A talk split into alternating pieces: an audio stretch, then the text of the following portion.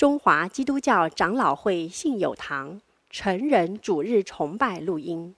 本录音仅提供个人收听使用。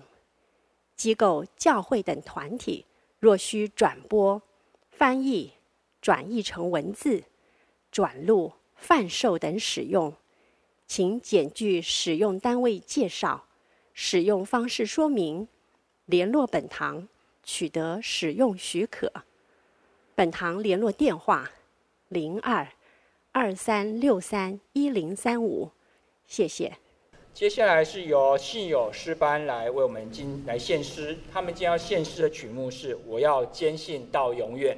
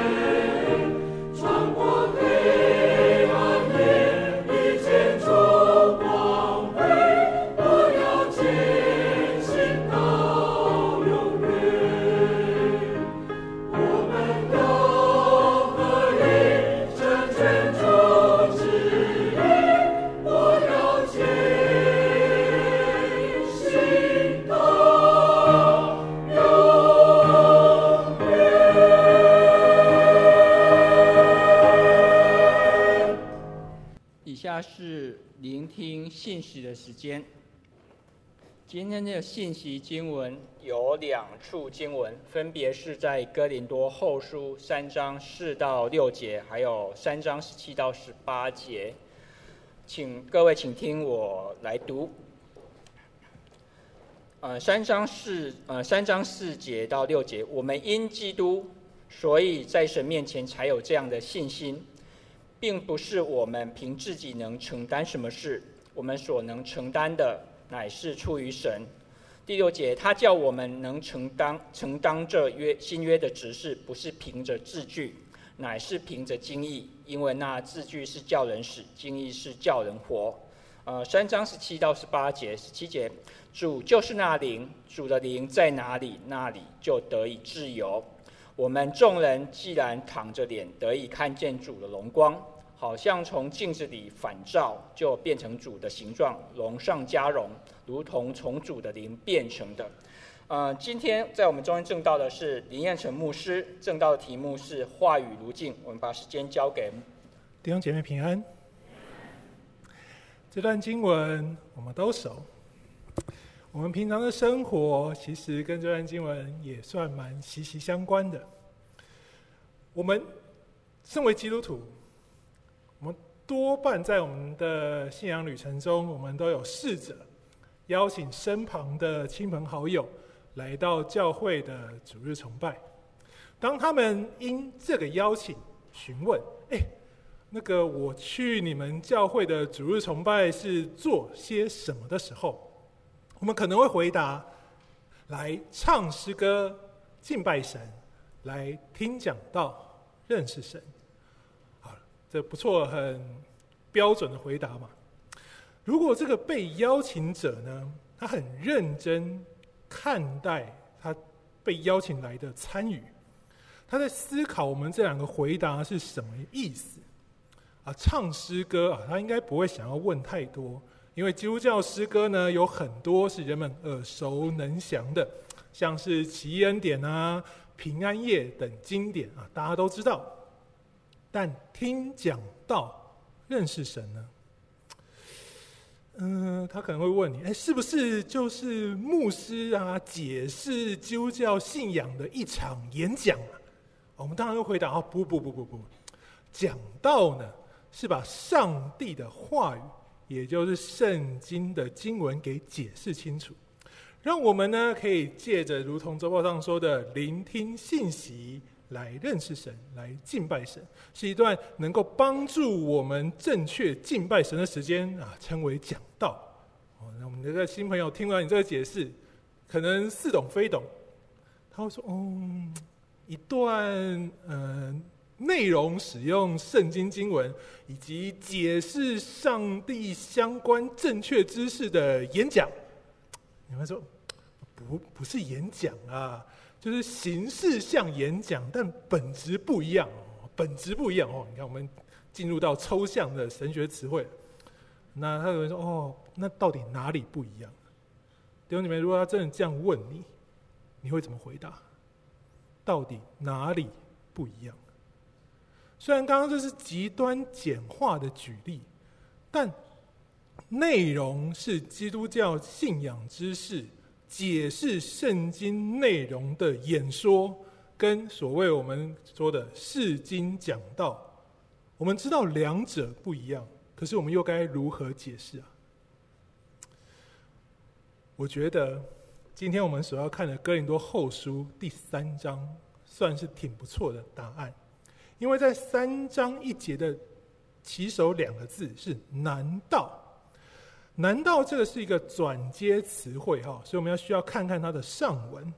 保罗在二章结尾的十七节是这样说的：“我们不像许多人把神的道当商品贩卖，而是由于真诚，而是受命于神，在神面前凭着基督讲道。”我所念的经文都是和本修订版的翻译，所以今天诸位你们看到的。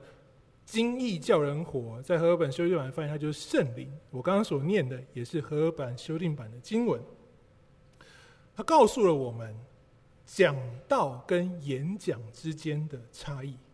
相同的内容，演讲者是把神的道当商品贩卖，讲道者是出于真诚，受命于神，在神与人面前，凭着基督讲述神的话语。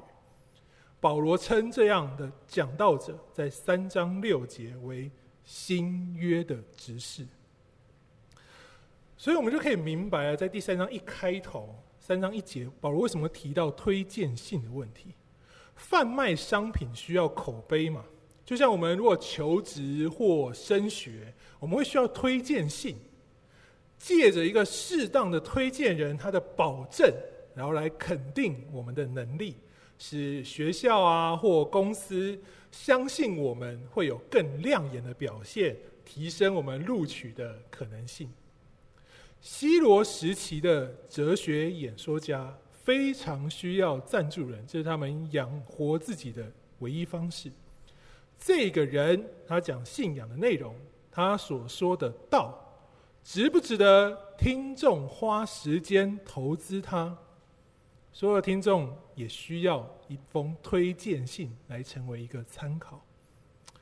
好，听到这里，有人觉得，嗯，好嘛，不要把神的道拿来当商品卖，真诚的回应呼召，在神面前凭着基督讲道，这是你们台上牧师跟传道要去思考和反省的事情呢。我们之所以是会众，就是因为我们没有被呼召成为传道者嘛。那为什么我们需要来思考保罗这段针对传道人的信息？因为保罗接着说了，就算你是一个讲道者，你还是需要推荐信。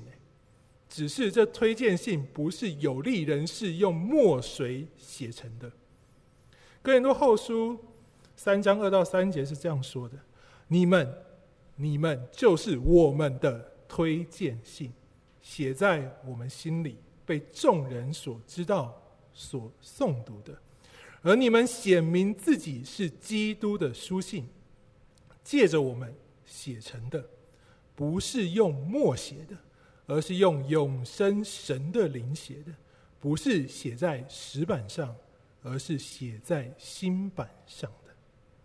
意思是，弟兄姐妹啊，若会众成为了一封被众人所知道。所诵读的基督书信，新版上有着永生神的灵所写神的话语，信友堂的主日崇拜才算是有讲道，讲道者也才得以被称为新约的执事。还有啊，各位千万别忘了，当今世上每一个传道者，都曾经是坐在椅子上的。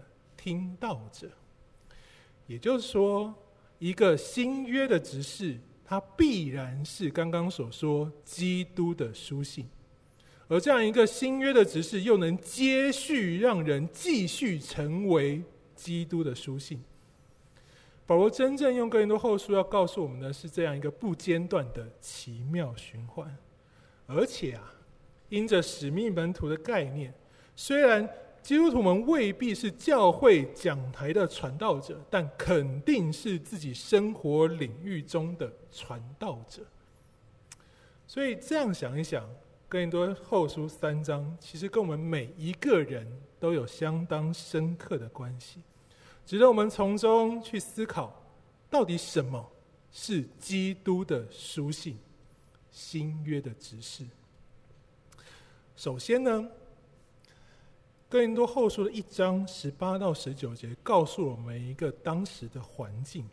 哥林多教会它其实是一个充满多非常多矛盾又非常多元的地方。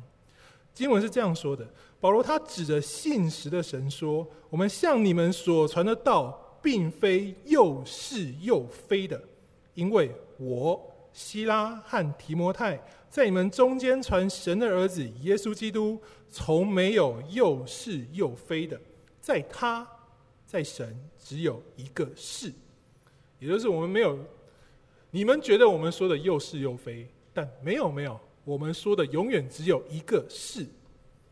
所以从保罗这段描述当中，我们其实都能体会这个没有绝对是非的多元矛盾。其实就像今天我们所生活的社会主流观点，他跟我们，他跟大家说，没有绝对真理、绝对权柄的存在。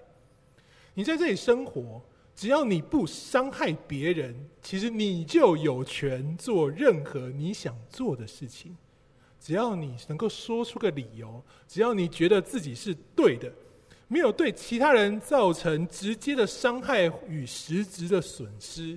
没有影响你，没有影响他，我就可以做。你没有理由反对我，所以这样的生活，我们就可以使我们的心灵免除权威与成见的束缚。我们可以建立一个没有绝对权威压迫的开放社会。其实你仔细想想这段话，然后想想我们现在所生活的环境，是这样吧？你不能说他错，他可以说出个道理。你不能说他的道理错，因为没有绝对真理。这件事情不是今天才有的，在当时的哥林多教会同样是这样的复杂，又是又非的信息，将他们对保罗一直以来有的偏见和误解。所以保罗这一次最后回过去的哥林多后书，他也因着这些环境，因着这些状况，成为一封相当复杂的书信。他有着许多抽象的词汇，用多变的论述角度，还有许多的回应策略，通通在这一封书信里头。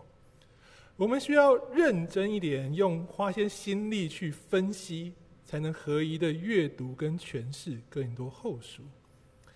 面对复杂，保罗知道他在面对复杂，就要先化繁为简。所以这封书信有一个特色，它是用上了大量的二元对比，来让议题复杂的议题先单纯化，帮助我们呢用简单的选择，注意到简单的选择来体会抽象的神神学概念。比如上周第二章。谈喜乐跟悲伤，谈死亡，死而又死；再谈复活，生而又生。跟你说有得救的人，也跟你说有灭亡的人。其实这些都是很简单的选择，对不对？我们都想要喜乐，不要灭亡。没有人会拒绝复活。连带的，当你想到了这些，你做好了选择，你也选了相应的神学立场。所以，我们需要从这样的角度来理解今天的信息经文三章的四到六节。我念的是和本的修订版。我们借着基督才对神有这样的信心，并不是我们凭自己配做什么事。我们之所以配做，是出于神，他使我们能配做新约的执事，不是文字上的约，而是圣灵的约，因为文字。使人死，圣灵能使人活。第六节的答案就很明确哈，单纯的选择，我们会选活着嘛，也就等于我们选了圣灵。那问题就在我们是在什么样的状态、哪些选项当中去会需要、会要去选择圣灵？保罗在第四章提到的原因是，只有借着基督。我们才能对会众可以成为基督的书信这一件事情有信心。等于说这件事超难，没有借着基督，我们没有办法相信听到的人能够成为基督的书信。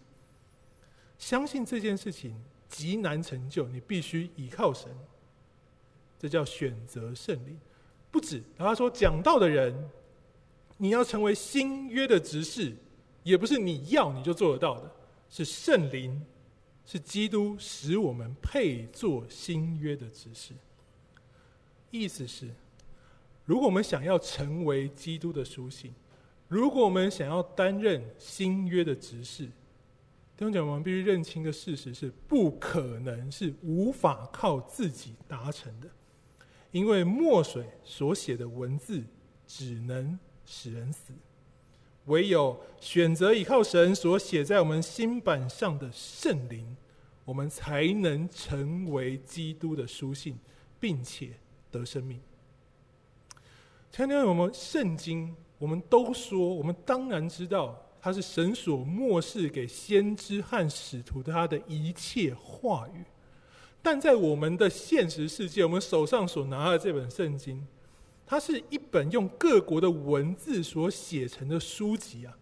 最早是希伯来文和希腊文以及部分的亚兰文，接着是拉丁文与德文，然后还有英文，一路增加，一路增加，有了我们手上的中文和合本，以及我刚刚所念的和合本修订版。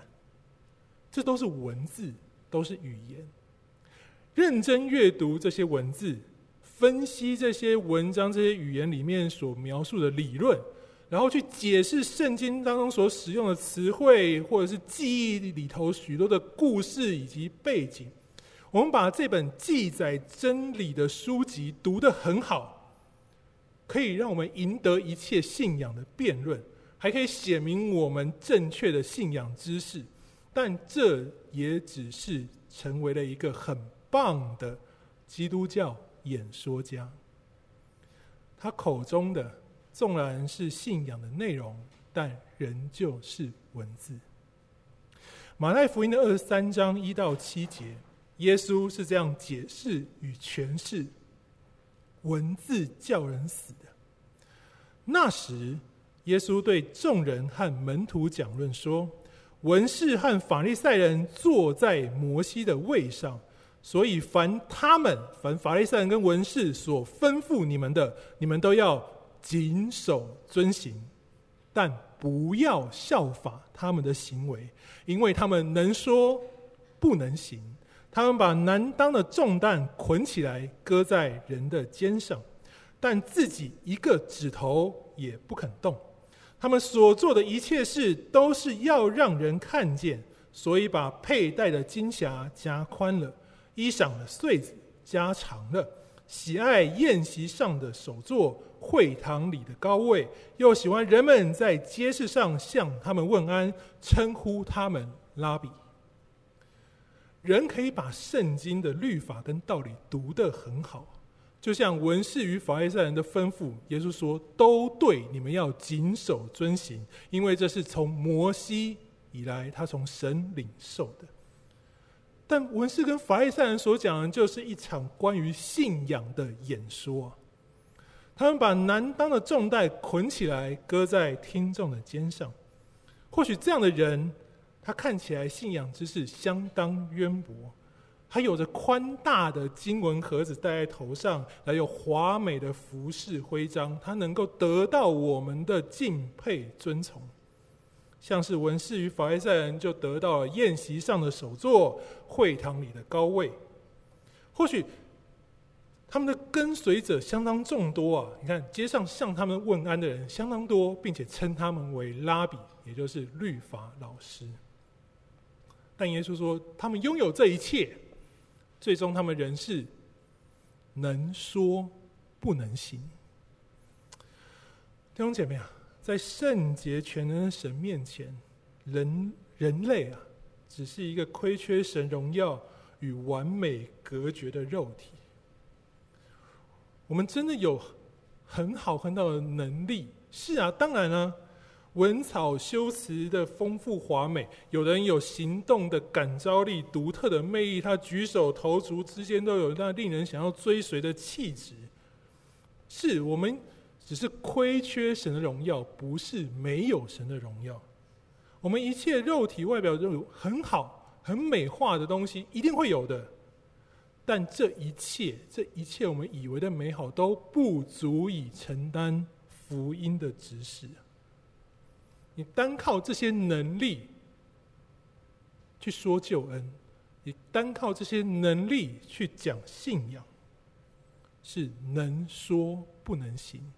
只能走向灭亡，因为人是属世界的，肉体是世界的。我们所拥有的一切能力、华美、美好，都属于这个必然毁坏、消逝的世界。在衰老和死亡的面前，人一切的美好与能力都有极限，是无法承载神让人得永生的能力。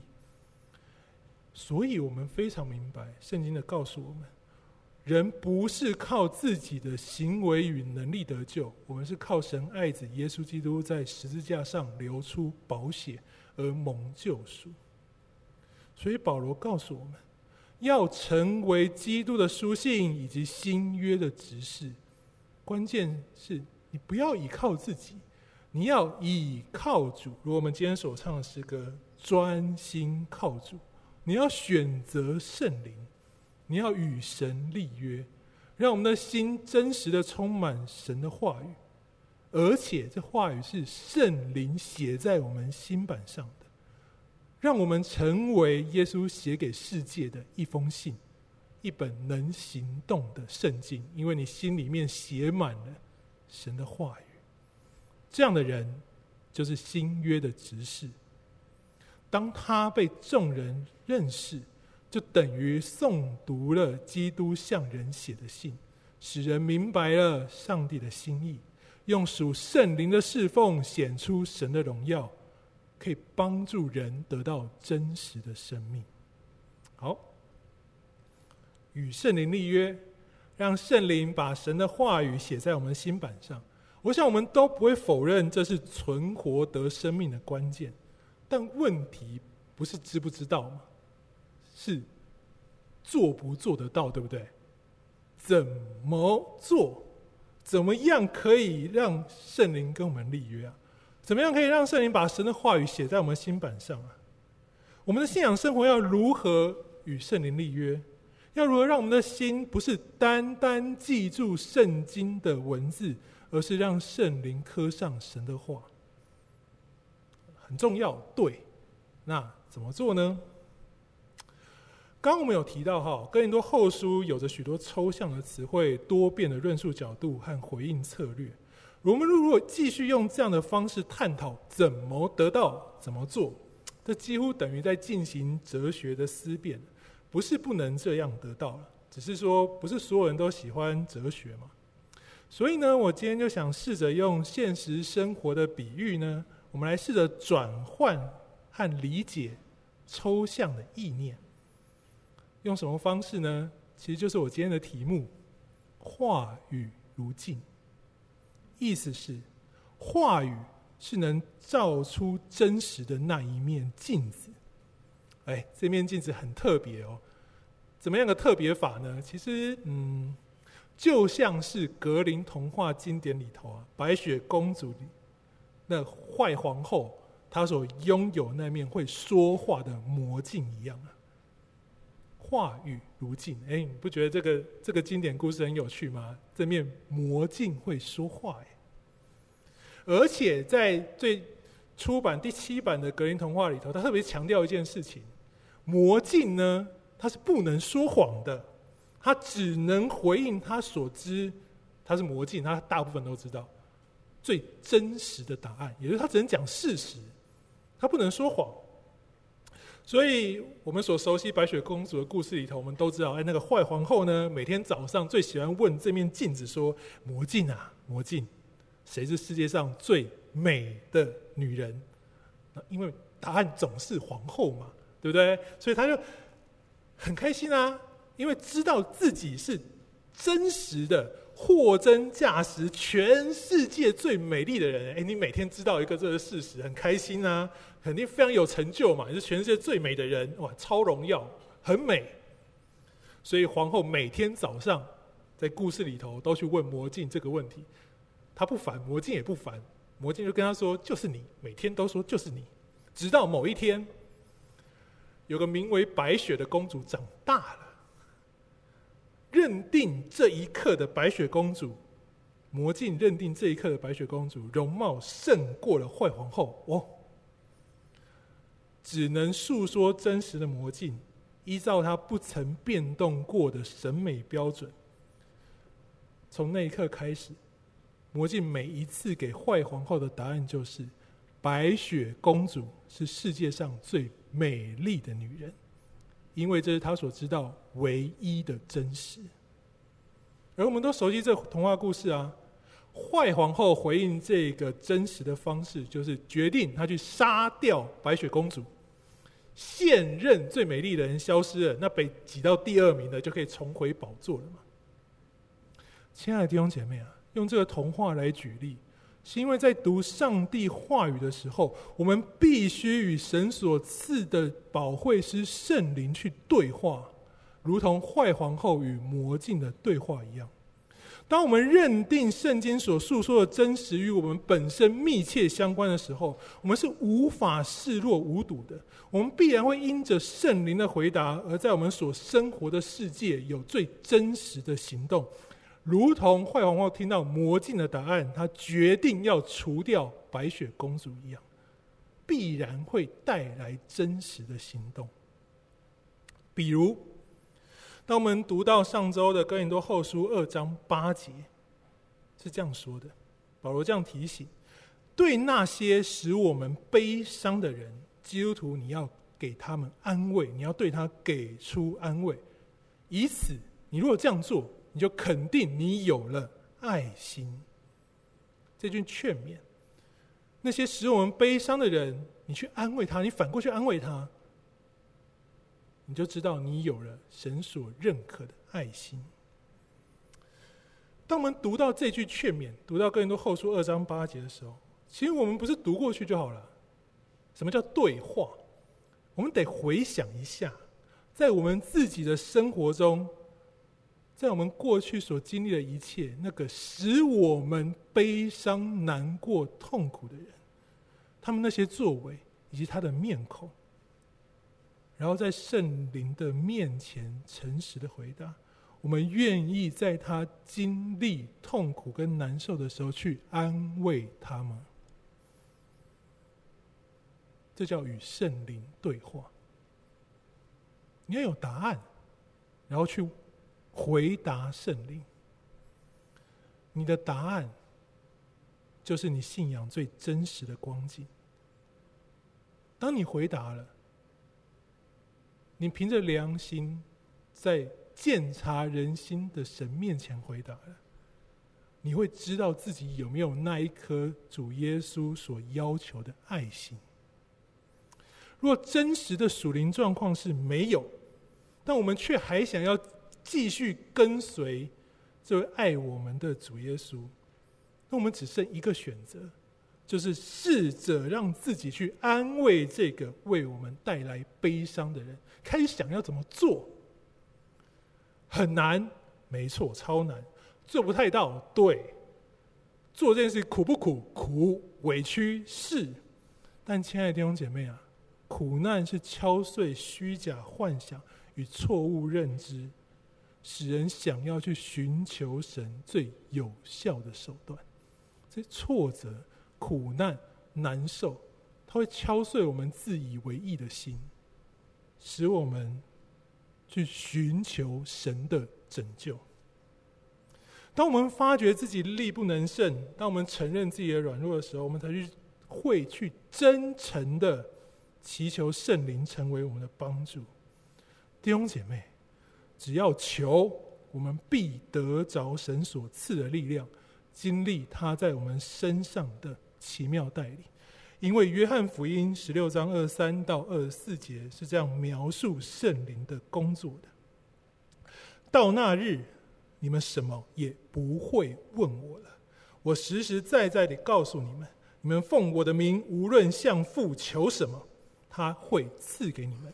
直到现在，你们没有奉我的名求什么，如今你们求就必得着，使你们的喜乐。得以满足，是你们的喜乐得以满足。意思是，当我们在神的话语中真诚的检视自己，我们就不会再去问，用二章八节的例子，我们就不会再去问上帝说，我们有没有神所说的那颗爱心？我们不会再问神有没有了。当我们经过对话、经过真诚的检视的时候，我们会直接去求。求神帮助我们拥有这颗爱心。此时，主耶稣说：“我们求就必得着，因为要使我们有满足的喜乐。”这整个经历就称作与圣灵立约，让圣灵把神的话语刻画在我们心版上。今日呢，也称这样的经历为灵修。弟兄姐妹啊，刚只用了哥林多后书二章八节，但圣经里头有数不清的经文，有无数的真理，可以让我们不断重复这个经历。帮助我们借着灵修越来越亲近主，认识主，我们也就越来越像主耶稣，如同十三章十八节保罗所描述的，好像从镜子里反照，就变成了与主有同样的形象，荣上加荣，如同从主的灵变成的。这叫与圣灵对话。但若我们没有与圣灵对话呢？圣经当然还是神的话语啊，但大概率呢，就无法成为我们刚刚所说的那面魔镜。像什么呢？嗯，我个人还是我个人觉得，比较像是一面功能齐备的化妆镜啊。哦，对不对？你不要小看现在的化妆镜哦，现在化妆镜超高科技的，它整个镜框呢是环绕 LED 灯。目标是帮你减少影子的干扰，让你可以把全脸呢清晰照亮，你才不会以为那阴影嘛，你才不会以为自己其实太黑了，然后你擦了太白的粉，然后呢，它现在高科技还帮你配有那个放大镜哦，它能够将你平常肉眼看不清楚的毛孔细纹用高倍数放大。让使用者呢在上妆的时候更能掌握肌肤的状况，然后你可以加强细部的打底动作，让你整个妆容呢更细致完美。好，那个我要先讲哈，虽然我说的看起来很详细哈，但以上呢都是我从购物网站抄来的简介哈。我个人没有化妆的习惯，所以我现在没有在跟你分享我的使用经验，我也没有在夜配，我也没有认为女生化妆是不好的事情。我要强调的是，我们使用镜子，目的是想好好看清自己的面容，对不对？甚至我们把镜子变得很强大，我们希望借由镜子可以发掘自己的缺点，甚至瑕疵，然后我们就可以使用化妆品改变这个瑕疵。镜子的确照出了一些现象。比如说有斑点啊，有暗沉或有细纹啊，这叫现象。但这是不是瑕疵，仍然是由站在镜子前的人去认定的。那弟兄姐妹啊，我们是用什么标准去认定？你会用什么样的标准去判断呢？仔细想想啊。其实仍然是世界的观点跟大众潮流，对不对？当电视广告美白淡斑又出新产品，那里头的广告词汇呢，就是要让观众觉得啊，肌肤好像理所当然就应该明亮，不留斑点。然后你再划一下所有的社群媒体，你看所有的明星都在说他如何致力保养，远离了斑点跟暗沉。你看完这些广告，再照照镜子。你看见了自己的肌肤斑点或暗沉，我们也就认为这是个瑕疵，所以我们就去买个遮瑕膏，来让我们的肌肤表面上回到最完美的状态。就是因为你认为它是瑕疵，所以你是做这样的事情。但如果我们去看欧洲的彩妆宣传照或品牌形象照，我们会发现外国的摄影师对待脸上有斑点的态度相当自然呢、毫不修饰就把你拍出来，而那些脸上有雀斑啊、斑点的模特儿，他依旧是自信的展露笑容。当你看见这些照片，这一比较，你就能明白，斑点暗沉是不是瑕疵，取决于我们脑袋中被塑造的审美观，对不对？广告塑造了人们的集体认同，集体认同影响了人们对瑕疵的认定。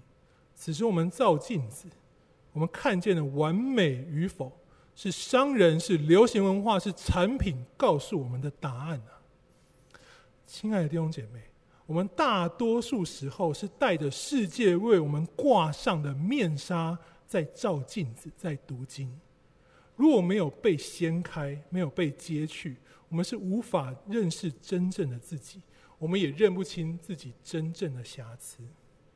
原本我们很美，但却以为这优点不美好；看着我们的瑕疵，却以为我们拥有世界所说的美好。保罗告诉我们：世界，世界上所有的人跟能力，他所告诉我们一切的美好，纵然是像摩西那样大能拯救。他脸上的荣光是会逐渐褪色的。世界没有办法告诉我们完整的真实。我们如果没有去跟圣灵对话，我们就照不出生命的本质。圣经经文，它仍然是真理的文字，但跟人的生命没有太多的交集。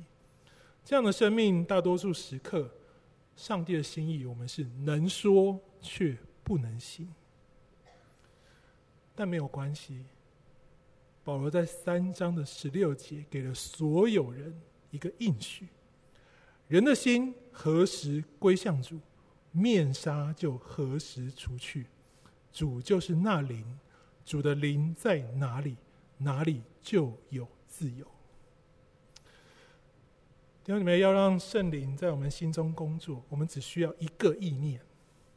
归向主，就像我们今天所唱的“仰望主，认定主”。只要我们选择这样做，只要我们选择相信，基督就赐圣灵给我们，揭去了世界给我们挂上的面纱。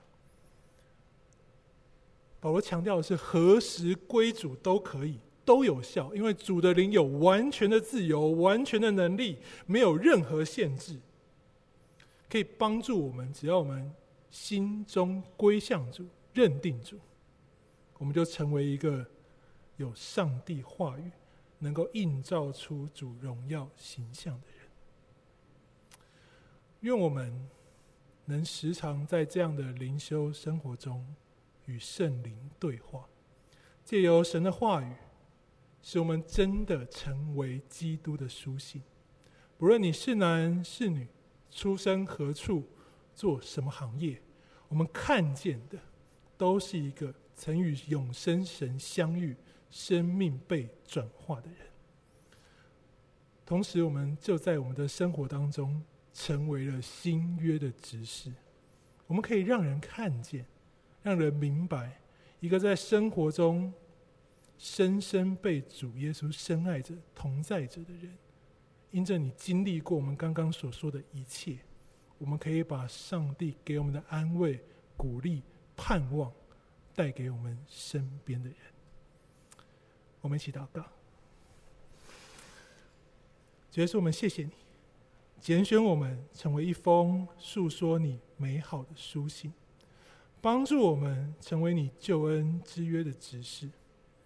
求主的圣灵帮助我们。在我们生命当中，许多的不明白里头，在许多我们戴了许久而不自知的面纱中，经历许多的艰难与痛苦，我们仍旧单单倚靠主，认定主，全心信靠主的话语，在圣灵的帮助下，经历神所赐的力量盼望，引导我们奔跑这通往光明的道路。在主所量给我们的试炼当中，永不灰心，永不沮丧，成为一封诉说主美好的书信，成为宣扬救恩之约的指示。谢谢主，祷告奉靠我主耶稣基督的名求，阿门。